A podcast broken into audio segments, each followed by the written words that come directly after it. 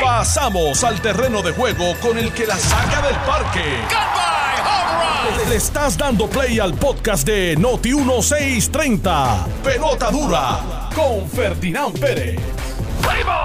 Bueno, señores, vamos a jugar pelota dura. Buenos días, gracias por su sintonía. Qué bueno que están con nosotros. Son las 10 en punto de la mañana. Hoy es miércoles, eh, hoy es la noche de San Juan.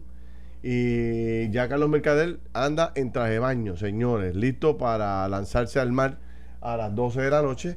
Y vamos a hablarles un poco. Eh, hoy es un día importante, hay muchos, muchos temas. Y nosotros vamos a arrancar para jugar pelotadoras rápido. Usted puede conectarse con nosotros y formar parte de esta conversación a través de las redes sociales de Noti1630, el Facebook, o jugando pelotadura, el Facebook. Ustedes, hombre, por ahí a opinar, a participar, a criticar, a contribuir eh, y a disfrutarse del programa. A participar. como- Es seguro, a participar, que participen con seguro. nosotros. Y se lo disfruta como nos disfrutamos nosotros aquí a diariamente. Yo soy Ferdinand Pérez, aquí está don Carlos Mercader. Carlos, ¿cómo está? Muy buenos días, Ferdinand. Buenos días a todos los radioescuchas, los que siempre están con nosotros aquí en el programa número uno, Pelota Dura, de 10 a 12 de la mañana o de la tarde. Empezamos en la mañana y acabamos en la tarde.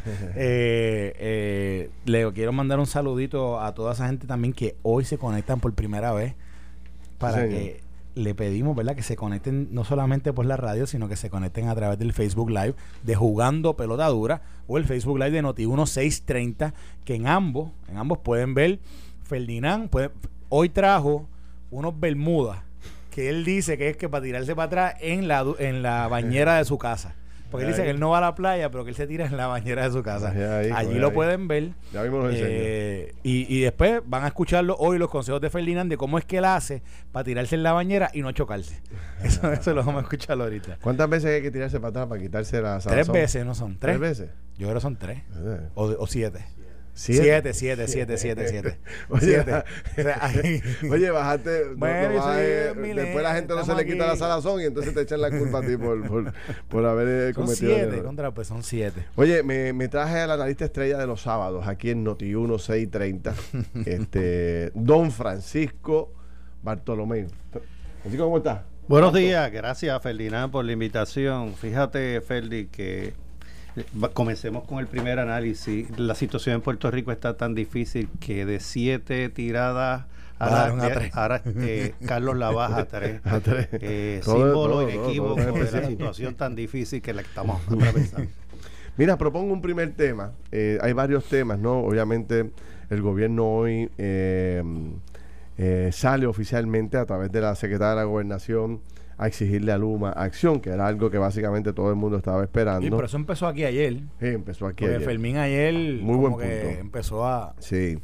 Este, también, bueno, pues este hay noticias con relación a la famosa vista que se celebró en el Tribunal de San Juan con la jueza Rebeca de León sobre el asunto de si se va o no se va a confirmar a Roselló como delegado o cabildero de la estadidad. Hubo una vista muy interesante y ya su abogada esta mañana envió sus primeras declaraciones. Este, y quiero ponerlas para tenerlas ahí para récord, para que todo el mundo las escuche y ahorita con calma eh, detenerlas. Espérate, ya yo empecé a cometer errores aquí, tengo que bajar aquí y ahora puedo subir acá y añadirle. eh, y, esto fue lo que dijo la abogada de Roselló esta mañana eh, a todo el pueblo de Puerto Rico. En este momento el enemigo es el Estado, contra el Estado lucharemos. Así que agua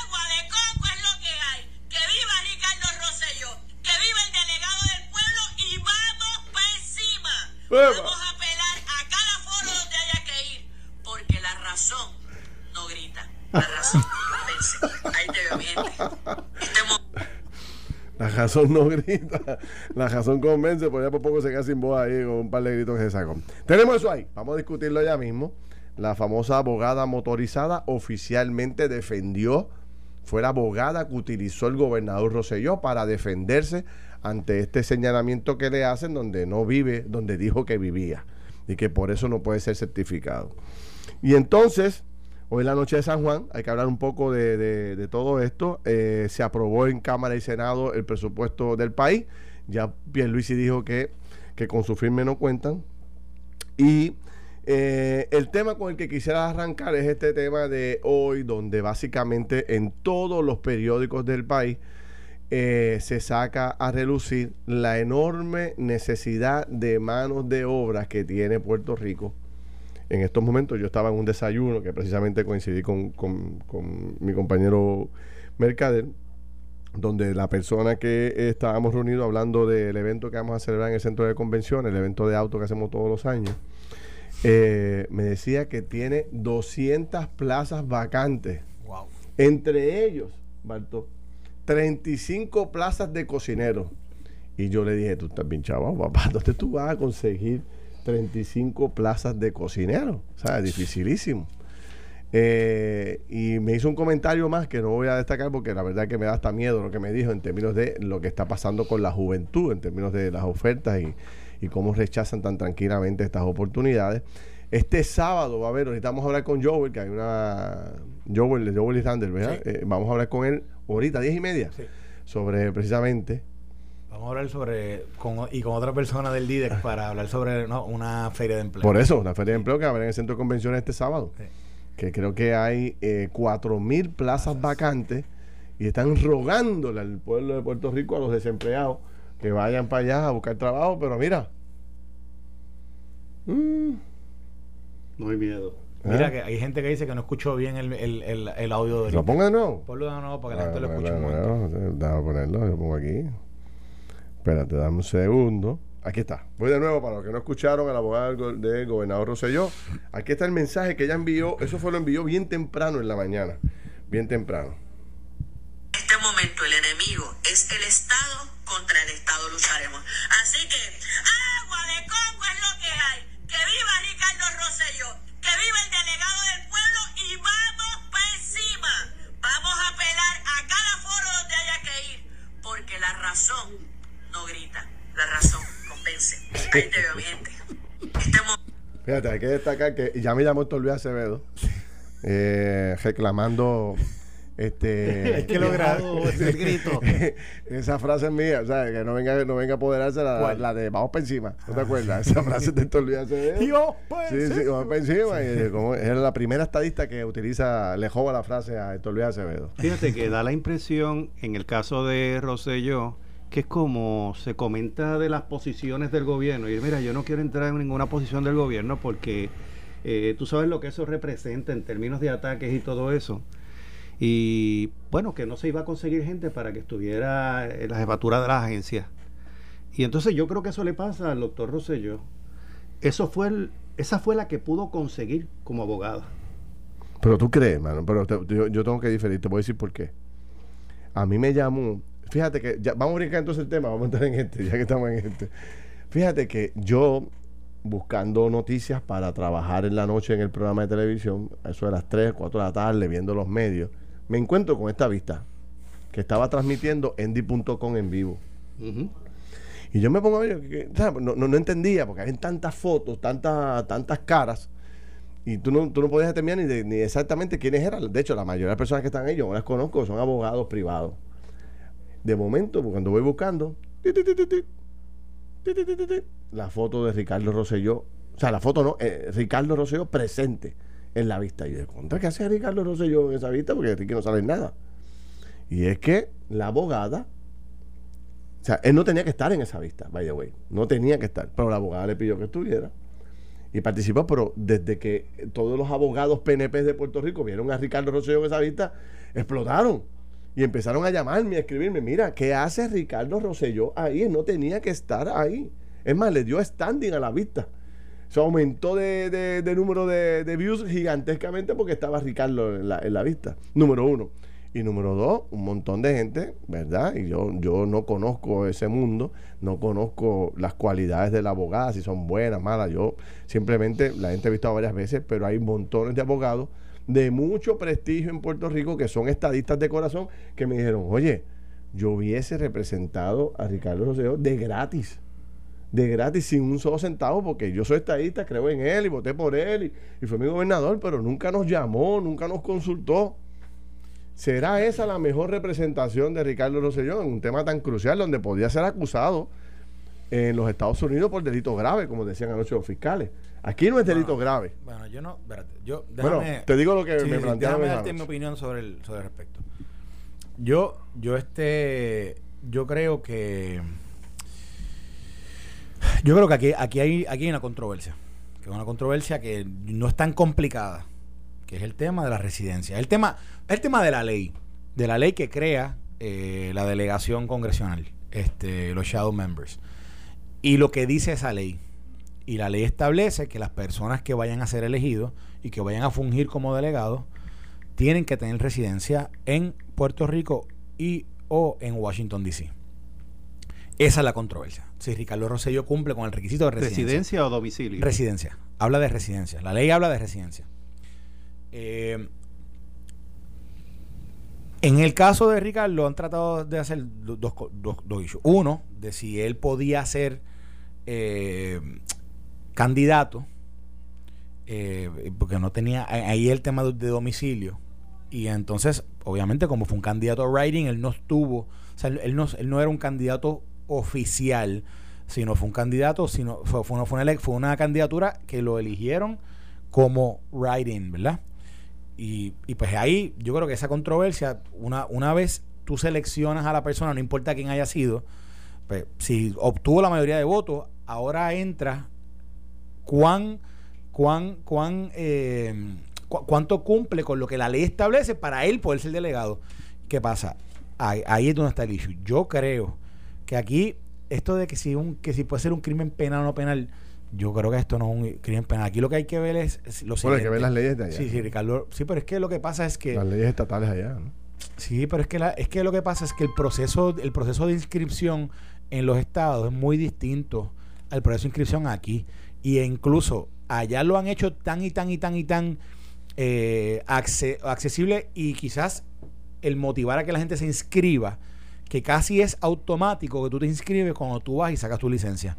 Y en Virginia, que comenzó la ley a, a, a, aplicable en el 2020, uh -huh. eh, básicamente tú vas allí y tú, y, y tú estás inscrito. Así que, de nuevo, encontrar que hay, hay, algo ilegal, no. Ahora, lo que hay que, lo que Ricardo le va a tocar demostrar es su residencia en Puerto Rico. Porque obviamente no reside en DC. O sea, eso está claro. Ahora hay que, él tiene que demostrar su residencia en Puerto Rico. ¿Y a su argumento cuál es? Y según Edwin Mundo vive en College Park, en casa de la suegra. Correcto. Y fueron a College Park y vinieron allí los vecinos que no vivían allí. Bueno. ¿Así? ¿Ah, Yo no vi bueno, eh, porque, porque la pregunta es... Bueno, la, Edwin Mundo me jetó a mí hoy para ir con cámara a College Park. A la casa de Él va para allá. Él me dijo, vamos mañana para allá con las cámaras. ¿Y van? Y sí, vamos, claro ¿Y que vamos. vas a encontrar ¿A qué hora es? No sé, pero vamos para allá. Pero, si pero que puede ser su residencia en Puerto Rico. Sí. ¿Por qué no? ¿Qué dice Nelson Rosario, el abogado, eh, el comisionado electoral de Victoria, perdón, de Proyecto Dignidad, que precisamente es la delegación, es el partido que ha llevado este caso contra Ricardo Rosselló a los tribunales. Nelson, ¿cómo estás? Buen día. Hola, saludos a los días, saludos a Ferdinand. Bueno, Nelson, eh, eh, ok, de, después de lo, de lo ocurrido ayer, eh, Carlos trae un planteamiento. O sea, a Ricardo Rosselló le, le, corresponde ahora demostrar realmente que vive en Puerto Rico. Correcto. Que tiene residencia. Que tiene residencia en Puerto Rico, mejor dicho. Mm, bueno, yo entiendo que sí, también tiene que demostrar eso. Entre otras cosas, ¿qué más tiene que demostrar Ricardo Rosselló? Bueno, que está domiciliado en Puerto Rico, que reside en Puerto Rico o que reside en Washington. Sí, eso. Pero, para que cumpla, usted lo que establece es que la ley de los delegados establece que para tú ser un delegado, una vez elegido, tienes que tener residencia en Puerto Rico o en Washington DC, ¿correcto? Eso y que tiene que tener domicilio en Puerto Rico también. Por eso, por eso, pero pero la parte de domicilio y la y, y la residencia, el argumento el argumento de Rosselló es a través de su abogado es que la residencia que, que la dirección que, le, que ellos sometieron para poder votar ausente es la dirección de su residencia, ¿correcto? Eso pusieron en la solicitud de voto ausente, así que esa es su residencia. Pero la abogada, la, pero ante el planteamiento de que él tiene dirección en Virginia, bueno, la, el planteamiento de la abogada, corrígeme Nelson, es que cuando él saca la licencia de conducir allá, automáticamente el Estado lo procesa como elector el estado de, el estado y, le, y le, sacan una o lo registran lo ponen como elector sí, hay, de, de, para, para que entienda yo viví y por en eso que él está allá. Para que entienda yo viví registrado yo, allá supuestamente dice la, la, abogada motorizada. Antes antes del 2020 uh -huh. antes del 2020 tú ibas al DMV y tú llenabas una hoja de afiliación electoral eso era lo que pasaba cuando yo me mudé a Virginia eh, a mí me dieron esa, me dieron esa opción verdad y tú llenabas la hoja, hacías- hacías una inscripción electoral. ¿Qué pasa? Desde el 2018-2019 en Estados Unidos ha habido un movimiento de unas leyes estatales que lo que están buscando es inscribir a la gente de forma automática. ¿Y qué pasa? Eso comenzó en el 2018, pueden verlo, hay como 11 estados que lo incorporaron en 2018 y otros estados que lo han ido incorporando, creo que ya llevan 22 estados, si no me equivoco. Virginia lo incorporó en el 2020 y la ley en Virginia lo que hace es que cuando tú vas y te vas al DMV, automáticamente es una sola pregunta. Yo creo que, que es que dice, ya estás, estás, estás inscrito para votar. Sí, y yo creo que tú tienes que como que solamente dar el beneplácito. Sí. ¿Qué dice, Nelson, qué dices tú? Hello. Sí, te escucho, Yo estoy Nelson. escuchando, yo no estoy escuchando bien. Bueno, mira, eh, eso no es tan así. Él tiene que hacer un acto afirmativo de... de Eso es así. Que la información que él está proveyendo para la licencia de conducir se le pase al Departamento de Elecciones. Pero primero, primero que todo, para poder tener la licencia de conducir, tienes que ser domiciliado de residente en Virginia.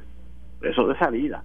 Por esa razón, es que te, tú dices, consiento que pases mi información al Departamento de Elecciones, pero tienes que consentir, número dos. O sea, número uno, tienes que ser residente y domiciliado en Virginia para tener la licencia. Porque tú no sacas la licencia, tú no sacas, dirección allí. tú no sacas la licencia de conducir para ir a pasear. Tienes que tener una tienes dirección allí. sacar la, conducción- la Tienes licencia que de conducir porque cuando vas a Y residir tienes allí. que tener una dirección allí. Claro. O sea, cuando yo la fui a sacar, Ok. que tener una dirección en Virginia. Adjudicado ese punto. De hecho, tener la licencia es una admisión de que vive en Virginia. O sea, que no vive en, en- en Puerto Rico. Pero, pero puede ser temporero y, y la intención de domicilio y de residencia puede estar en Puerto Rico y puede ser que esté temporeramente allí. Bueno, lo que pasa es que estás viviendo ¿Y allí, el domicilio es allí. No, bueno. Eso, eso, que lo, eso que lo explique. No votó ayer, o sea, él no votó. explique, Pero la verdad es que tiene, tiene una licencia de conducir segundo. En el formulario tiene que ser un acto optativo, no es automático. O sea, tienes que específicamente decir, sí, yo quiero que me pasen la información allá. O sea, y luego tienes que firmar un documento ratificando que eres elector. Porque eso no es así, ¿sabes? La gente de Virginia, como los de Puerto Rico, son celosos. Porque fíjate, en Virginia, cualquiera de Delaware, de West Virginia, de Pensilvania, llega y vota allí. Ujú. O sea, eh, eh, no es así que cualquiera puede tener una licencia y cualquiera puede votar automáticamente. Una no funciona así. Una pregunta, Nelson, y ya resumiendo porque me, me traiciona el tiempo. El tema de cómo tú te enteras de este asunto, cómo es que ustedes toman conocimiento y, y- y cómo consiguen estos documentos y proceden eh, a, a impugnar su elección. Bueno, lo primero, lo primero que se hizo fue revisar cuando cuando nos enteramos que tenía una que solicitó voto ausente, que cuál era el domicilio en Puerto Rico. El domicilio es Villa Caparra. Al día de hoy entiendo que es Villa Caparra todavía. Y esa casa. No, no, esa casa se vendió, sí, yo lo dije, Ah. Nelson. Sí, pero lo ven, claro, pero escucha lo que te estoy diciendo. El domicilio, o sea, la ley electoral es como bloques de Lego. O sea, tú, son, son como que conceptitos. Y tú tienes un domicilio electoral. El único que tienes, uno solo. Y el único que tiene es en Villacaparra. ¿Y qué sucede? Vendió la casa y nunca hizo la transacción para cambiarse. Entonces, ¿qué sucede? Si vende la casa y no tiene otra otra otro domicilio, pues entonces no tiene domicilio electoral y no puede pedir voto ausente. Pero, Eso es una cosa, uno, dos, tres. Nelson, y la pregunta que yo le hago a usted, cuando él votó en marzo ausente, que presentó su dirección de College Park, ahí no se recusó ese voto, ¿correcto? Bueno, lo que sucede, ahí ahí tiene un problema. En marzo, no en, no, en marzo. Él solicitó, él, él sometió un voto ausente y, y, y fue, y fue- Eso para y- la primaria, la para- no, eso, lo- eso pasó para el proceso de seleccionar al sustituto del, de Alonso, del representante Alonso. ¿Él votó ahí? Él votó en ese proceso. Ok. Él sometió Eh, un documento a la Comisión de Elecciones con la dirección de, de College Park. Lo siguen, si eso fue así, que a mí no me consta, lo siguen incriminando. ¿Sabe? Cometió el delito dos veces. Eso, eso, eso es en su detrimento. Pero ¿cómo Porque, comete de un nuevo, delito si, si, si- hace, ausente. él es el que le está proveyendo la dirección a la comisión? Es que él tiene que ir a la JIP a hacer ese cambio. Eso no lo puede hacer en la, en la Java. La Java no tiene jurisdicción para hacer eso. Y si la, y Estaban- si la Comisión Estatal de Elecciones no, le- no le notificó, no lo lo la recibió y Java. ya. ¿Cómo fue Nelson? Hello. ¿Cómo fue Nelson? Te estoy escuchando, Ferdinand. Sí, sí, te, te, te escucho ahora, dale, cuéntame. Ten speakerphone, a ver. Ajá, dime. La, la última parte, o sea, ibas a, ibas a reaccionar y, y te interrumpimos, dime. Bueno, lo que te quiero decir es que la transacción que él vaya a hacer, eso de que él puso eh, una dirección que falseó la información de su domicilio ele- electoral, porque eso fue lo que hizo, la falseó, para poner la dirección de San Juan, eso, él no, lo puede, él no puede decir que con eso él cambió la dirección porque tiene que ir a la Java. Eh, perdóname, tiene que ir a la JIP. La Java no hace eso. Pero tiene que ir a la JIP para hacer la transacción. ¿Cuán difícil es poder probar esto? O sea, ¿cuán difícil No, es pues, poder...? pero, pues- Porque es una cosa que debe ser algo bastante sencillo. ¿Dónde yo vivo? sencillo. ¿Dónde es mi, ¿Cuál es mi, ¿Cuál es, cuál es mi domicilio? ¿Cuál es mi domicilio? Eso no es complicado. O sea, realmente quiere el tribunal para esto. Tú sabes. Pues la, claro, la que Comisión Estatal de Elecciones no tiene- la capacidad para poder decidir Sí, esto, solucionar tiene- esto. La tiene claramente, el domicilio electoral que él tiene es en Villacaparra. Ese es el domicilio electoral que él tiene. Ese es, ese es el domicilio electoral que él tiene. Él fue luego en junio a hacer una transacción electoral luego de vender la casa y no cambió la dirección. El, el problema lo tiene él. De hecho, la obligación de ley es del elector de cambiar la ley, de mantener el registro día. Es una obligación del elector. Veo. Bueno, Nelson, no tengo más tiempo. Vamos a ver qué pasa. Te vuelvo a llamar cuando Bueno. esto continúe. Gracias. Nelson Rosario, que es el comisionado electoral de eh, Proyecto Dignidad, que es el que ha estado llevando el caso eh, con todas las fuerzas ante, ante los tribunales. Tengo que hacer una corta pausa para venir a analizar este tema y también meternos en el tema de, de la falta de empleo, pero sin duda alguna mucha gente comentando sobre lo que estamos hablando y eh, reaccionando a todo este planteamiento de eh, realizado por, por, por la abogada y por... Estás escuchando el podcast de Pelota Dura en Noti1 con Ferdinand Pérez. Bueno, mis amigos, regresamos a Jugando Pelota Dura. Carlos Mercader, hoy con eh, invitado especial, don Francisco Barto Bartolomé. Así es. Y yo soy Ferdinand Pérez para todos ustedes. Son las 10 y media de la mañana. Vamos a la segunda media hora de trabajo. Y tenemos eh, un tema que queremos desarrollar ahora que es eh, la falta de mano de obra. Esto se sigue complicando. Hace un par de días tenía en el panel de, de Jugando Dura por la tarde el secretario de Agricultura. Imagínense la crisis que hay con la agricultura. O sea, no hay cocineros, no hay vendedores, no hay meseros, ya eso lo sabemos. Y también sabemos que no hay mano de obra para coger el café, el tomate, el mango. Es tan grande la crisis en la agricultura que esa es la que quizás nosotros no vemos, porque andamos montados en la autopista para aquí y para abajo y no, no, no, no ve la- el- el- el problema que tiene la, la tierra para poder cultivarla. Decía el secretario que tienen la lista de las personas que habían trabajado en años anteriores en la, en la tierra y que están llamando a la gente y lo están yendo a buscar y ofreciéndole maravillas para que regresen a la tierra. La gente no quiere, no quiere. o sea, no hay, hay miles de plazas en el área agrícola. Ya tú sabes que acá en todas las demás áreas hay otras miles más. Este, Yo me alegro que tú lo definas como falta de mano de obra y no como he escuchado uno de que los puertorriqueños no quieren trabajar y de que puertorriqueños son vagos. Eso, eh, esa es una esa es una posición que yo rechazo. La experiencia que yo tengo, Ferdinand, con personas que me encuentro, es que tenemos que fijarnos mucho en lo que está ocurriendo en la economía informal. Porque hay personas que, si bien no están regresando a su trabajo de origen o no están trabajando eh, de manera formal, cos- cosa de que el Departamento del Trabajo y el gobierno de Puerto Rico puede identificarlo, no es menos cierto que hay muchos que se han dedicado a hacer otros trabajos, incluso con familiares, haciendo mudanzas, haciendo, eh, trabajando landscape, trabajando distintas cosas, que les resulta más mejor beneficio económico, eh, les permite compartir, ¿verdad? No debería, pero les permite compartir algunas ayudas. Y el hecho demuestra de la fuerza que pueda tener esa economía informal, que tú has visto, has observado sectores de la, del- de la economía en Puerto Rico que han crecido dramáticamente. Ahí tú tienes la industria de, de automóviles, sí, entre ellas. sí, que es una de las más que ha crecido. Sumado a eso, el, el comportamiento del turismo. El comportamiento del turismo para Puerto Rico ha sido extraordinario. Pero yo eh, creo que el gobierno debería hacer un esfuerzo por atajar de alguna manera o identificar esa economía informal. A mí, a mí me parece que el tema, esto es un tema que está afectando a todos lados.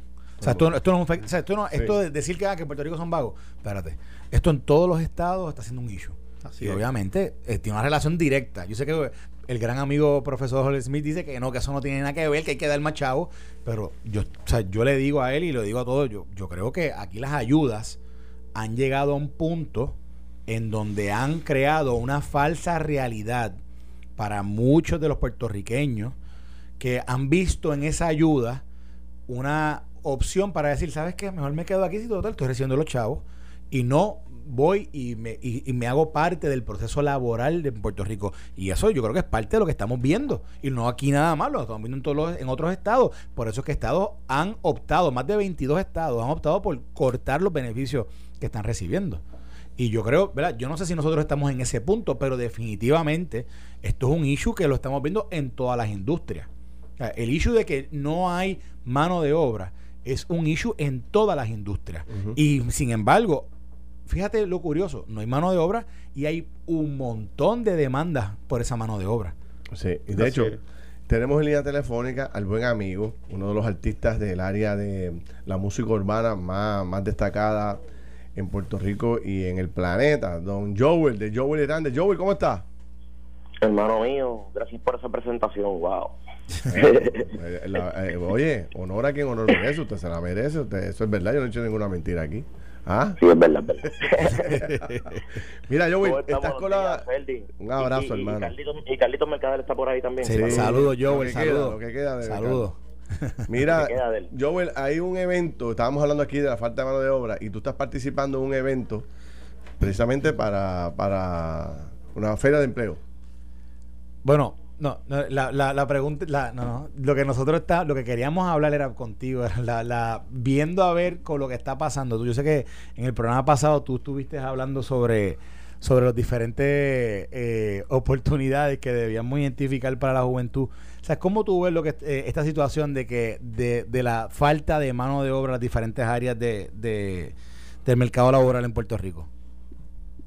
Es un problema grandísimo, Carlos, y yo que he tenido la oportunidad de viajar tantos países en Latinoamérica, me, me da una tristeza grandísima porque lamentablemente, o sea, yo soy puertorriqueño y yo, yo me siento tan orgulloso de mis países, pero la realidad es que vemos que en otros países como en República Dominicana, como en Colombia, como en Honduras, hay gente que hacen lo que sea por conseguir un trabajo, que, que, que se mueren por una visa, que quisieran llegar aquí, que, que, si hay que recoger café lo recogen, que si hay que sembrar lo siembran, que, harían cualquier tipo de trabajo y harían lo que sea por hacerlo.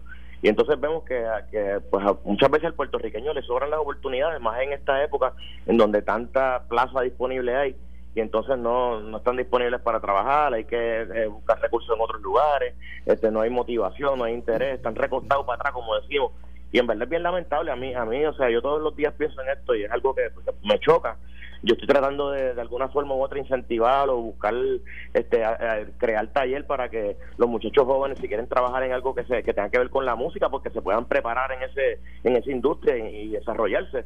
Eh, pensando pues que tal vez con esto del reggaetón que le gusta tanto a los jóvenes pues tal vez podamos atraerle a unos cuantos a, estudiar a la escuela por ejemplo tú tenías esa iniciativa de la escuela. ¿qué ha pasado con eso? Pues mira, eh, lo que es este el proyecto PEMU, que es la primera escuela de música urbana, ya gracias a Dios pudimos desarrollar un, una super propuesta con nuestros amigos de Editorial Panamericana que nos ayudaron a prepararle algo súper profesional como, como, como hay que entregar al gobierno, porque obviamente en el camino aprendimos que eso no es llegar ahí ya, sino que hay que hacerlo bien correctamente y, por, por los medios que es. Eh, y pues obviamente ya ahora está descansando ese proyecto en la mesa del departamento, esperando obviamente que se nombre en propiedad algún secretario, alguna secretaria que venga y que obviamente pues tenga la misma visión eh, que no que no, nos acepte esto, ¿verdad? Que le pueda dar para adelante. Nosotros tuvimos la oportunidad de llevárselo ante la consideración de Elba Ponte, que era la anterior este, secretaria, pero lamentablemente, ¿verdad? No, pasó el sedazo y ahora hay como quien dice que comenzar desde cero. Pero pues estamos dándole para adelante, este, esperando que se resuelva ese cambia cambia que tienen ahí en, en la secretaría para ver si podemos ir nuevamente y llevarlo y ojalá que se nos dé porque son, son alternativas que estamos creando para que los jóvenes se, mantengan en la escuela, para que vengan, para que tengan aprovechamiento eh, académico y para mitigar un poquito la, la deserción escolar que tanto nos aqueja. Ven acá, y en, en el tema, o sea, ¿tú, ¿tú crees que eso sea algo que, por ejemplo, para agosto se pueda resolver o tú crees que eso es algo que va a tomar más tiempo? Pues mira, todo va a depender de cuán rápido se muevan en el departamento. Nosotros acá estamos listos para comenzar en agosto. De hecho, ya hemos identificado las formas más fáciles y las formas más rápidas cómo comenzar. Entre ellas un programa After Schooling que en donde los jóvenes, pues obviamente después de tomar sus clases normales de español, ciencia, matemática, inglés, estudios sociales, pues que en la tarde, después de, las 3 de la tarde, tengan un programa donde se puedan quedar. Es la forma más fácil y más rápida como el, el, departamento ha identificado que podemos comenzar con este proyecto. La idea es que después, eh, más adelante podamos adquirir algunas de las propiedades que están en desuso, las escuelas que están abandonadas, que se están utilizando hoy en día para, que están representando para nosotros problemas de salud y de seguridad, porque tú sabes que ahora mismo lo que hacen ahí con esas escuelas... Pues, sí, sí, están, están abandonadas, están allí, están... Y la, idea, y la idea obviamente nosotros poder rescatar algunas de esas escuelas y convertirlas en escuela urbana. yo, me, yo me acuerdo que tú querías comenzar eso en Ponce, ¿correcto? En Ponce me gustaría comenzarlo, correcto, sí. Primero, pues pensé en esa ciudad porque pues obviamente tengo un vínculo bien cercano con, con ellos. Eh, comencé mi carrera musical por allá, el grupo Casa de Leones, para aquellos tiempos, las justas universitarias, las primeras escuelas mías para yo eh, ponerme fuerte y cantar internacionalmente ante público masivo fue en Ponce. So, también pienso que la gente de, de, la isla pues tienen un poquito menos de, oportunidades que los que están en el área metro, que tenemos toda la industria acá, que tenemos los estudios de grabación, los grandes productores, los artistas. Pues como dice el refrán, si Mahoma no va a la montaña, la montaña va a Mahoma. Hay que ir a llevarle a los chicos oportunidades allá también, esos pueblos donde hay, muchos de ellos se les hace difícil por el transporte o el hospedaje llegar hasta San Juan, pues nosotros llevar los campamentos allá y, eh, prepararlos en donde, donde ellos son naturales. Oye, Joel, tengo una pregunta que esto yo no estoy seguro si esto tú vas a tener la, la contestación ahí, pero tú tienes una idea de cuánto genera la industria de la música, en la música urbana, eh, dinero, esa economía en Puerto Rico. ¿Como cuántos profesionales tú crees que hay de la música urbana hoy día en Puerto Rico? Mira, este, Carlito, tú, tú puedes hacer esa matemática mejor que yo porque tú, tú tienes también mucho conocimiento. Más o menos, mira, ponte a pensar. Yo, eh, lo que es mi caso, yo, Willy Randy, nosotros cuando salimos afuera de Puerto Rico a presentarnos en conciertos, nosotros empleamos 25 personas, más o menos, más o menos, aproximadamente. El caso de Bad Bunny, el caso de, de Daddy Yankee, el caso de Wisin y Yandel, sí pueden llevarte fácilmente 40, 50 personas. Y estamos hablando de gente que bregan este, con visuales, luminotécnicos, sonidistas, vestuaristas. O sea que este, no, está mal decir que la, que la industria urbana en Puerto Rico genera por lo menos 2.000 empleos directos, porque estamos hablando de porque hay muchos reggaetoneros hoy día y muchos muchos muchos exponentes en la música urbana que entonces que, que tienen consigo un equipo grande. Y mira ahora la otra pregunta que te voy a hacer. Definitivamente. De toda esa gente que trabajan, de toda esa gente que tú conoces, que trabajan, ¿cuántos de esa gente tú has escuchado alguna vez que estudiaron en el conservatorio de música, etcétera? Bueno, por lo menos de los que de los que estamos establecidos, la realidad es que la mayoría de nosotros no hemos estudiado nada. Mira el caso de, de, Randy, por ejemplo, que es un muchacho que toca el piano y lo aprendió de, de oído, como quien dice en la calle, este, aprendiendo, bajando programas, este, eh, pirateando, hackeando. Empezamos así, la, es la realidad. Pero hoy en día que tenemos la, la, los conocimientos y sabemos cómo se hace, podemos este, llevarlo a otras generaciones de manera profesional y crearlos de forma profesional porque, como, como te digo, o sea, esta industria genera millones de dólares y nosotros tenemos, este, o sea, mucha demanda también. Nosotros estamos todo el tiempo buscando eh, a quién nos podemos llevar, este, grupos de bailarines diferentes para no usar los, este, los mismos siempre, artistas gráficos para las carátulas de, nuestro, de nuestra música que sean diferentes todo el tiempo para no estar eh, en monotonía. Entonces son, son, son muchas plazas lo que nosotros estamos todo el tiempo buscando y, y lo que te puedo decir es que hay muy buena remuneración porque obviamente nosotros tampoco vamos a pagar poquito, nosotros vamos a pagar bien porque tenemos un nombre y una... una eh, ya tenemos una, como que hizo un ranking acá, ¿me entiendes? Mira, este, yo te hacía la pregunta del conservatorio, porque el conservatorio, sabes que ahora está a punto de perder la, la acreditación y están hablando de que, de que todo, depende de todo depende de, de, un, de, una asignación presupuestaria. Y este y yo creo ¿verdad? que el conservatorio le ha servido bien a Puerto Rico. El conservatorio ha educado a mucha gente y me parece que creo que, es algo que, deberíamos tratar de, si es una asignación presupuestaria, que asignarlo y salvarlo. Eh, sí, todo lo que todo, mira, todo, todo, todo lo que son escuelas de música, escuelas de arte, este, mira, yo también he, pensado como que más adelante también proponer una escuela que sea linkeada con el gaming también, porque los jóvenes, un gran por ciento de los chamaquitos que quieren estar todo el tiempo pegado en, el gaming, los juegos de los juegos video, los videojuegos. Sea, hay muchos chamaquitos de estos que están todo el tiempo metidos en eso, pues mira, pues buscar la forma como podemos hacer un, vínculo eh, que pues traigamos gamers o hacerle un programa para que ellos jueguen o lo que sea, pero que, tienen que tener buenas notas, tienen que asistir a sus clases, tienen que matricularse de nuevo a la escuela, los que se hayan salido. O sea, buscar alternativas de futuro, diferente a lo que es lo que estamos acostumbrados economía doméstica, carpintería, banistería, que están chévere y todo, pero ya llevamos tantos años con esos currículos que pues realmente eh, los intereses de los jóvenes hoy en día son otros. Hay que ser real. Ok. Bueno, nosotros te deseamos mucho éxito con, con, lo de la escuela, con lo de la primera escuela de música urbana y, quisiéramos darle seguimiento para que, para que esto se convierta realmente en una, o sea, una realidad y que pueda ser una alternativa nueva para, ¿verdad? para, para los, muchachos jóvenes que aspiran ¿verdad? a desarrollarse dentro de esa industria o que mira, que quizás tienen un talento escondido, no lo conocen y, y teniendo ese, esa plataforma lo pueden descubrir y pueden hacer una carrera por allí yo le yo le pido verdad por este medio que sé que hay mucha mucha mucha gente escuchando del departamento de educación también yo le pido por este medio que, que por favor consideren esta propuesta que ustedes saben que yo he estado personalmente en el departamento de educación varias veces ya he ido desde la legislatura alcaldía he, tocado muchas puertas ya está en, en el escritorio eh, del, de allá del departamento, que por favor consideren esta y todas las propuestas que tengan que ver con arte, con cultura, hay que fomentar el deporte también, o sea, no solamente esto de música urbana, o sea, es, tratar de, todo lo que podamos utilizar en favor de, rescatar la juventud, de traerlos de nuevo a la escuela, de sacarle un provecho, hacerlos profesionales en otros campos, pues mira, vamos a, vamos a hacer un esfuerzo, yo creo que, que es una alternativa súper, súper viable. Bueno, Joel, gracias, hermano. Éxito, que sigas para adelante y que logres todas esas metas que tienes que están buenísimas, ¿ok? Dale, gracias a ustedes, muchachos. Un abrazo bien grande.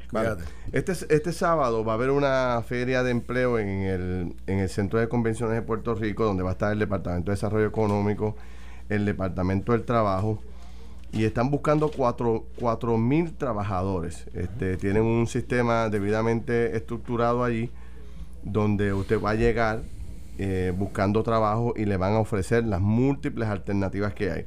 Obviamente, donde más plazas vacantes en el área de la industria de alimentos.